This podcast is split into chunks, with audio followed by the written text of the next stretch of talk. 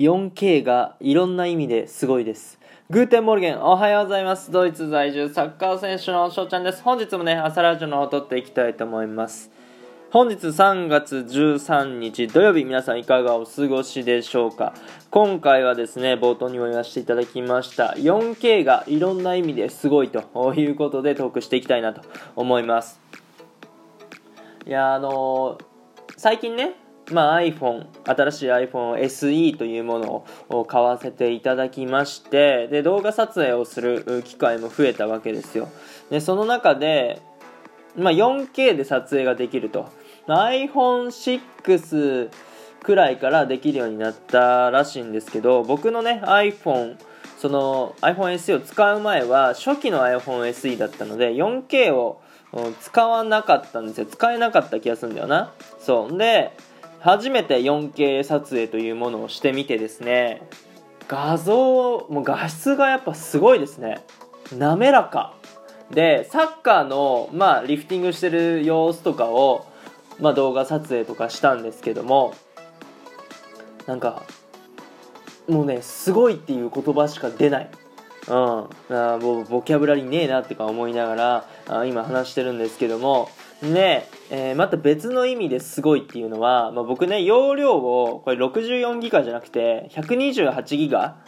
にしたんですよね。iPhone SE そう。でもそれが埋まっちゃうぐらい、えー容量は食います。4K まあねあんだけ画質が良ければあ食っちゃうのは仕方ないんですけども。おびっくりしたね。なんか撮影してる時にあのしっかりボタン押してんのになんか撮影しいひんなって思ってたんですよ。で、えーいざ容量をパッて見たらもうギリギリのとこまで来ててあだからあ撮影できなかったんだなって、えー思ってて。そうだから画質はすげえけど容量もめっちゃ食うぜっていうね。うん、まああの今 YouTube とかで、えーちょくちょく配信をさせてもらってて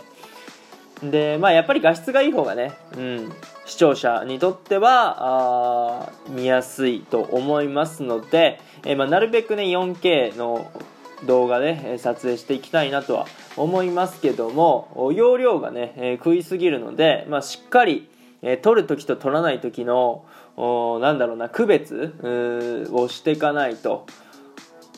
撮りたいものも撮れなくなっちゃうね、えーこともあると思いますのでそこはね気をつけていきたいなと思います。いやー 4K ね使ったことがない方ぜひぜひ使ってみてください。というところでね、えー3分の方が近づいてまいりましたので今日はこの辺で終了させていただきたいと思います。いいなと思ったらフォローリアクションギフトの方よろしくお願いします。お便りの方ねご質問ご感想とお待ちしておりますのでどしどしご応募ください。今日と日がね良き一日になりますように。アイネンシェーネンタクのビスタンチュース。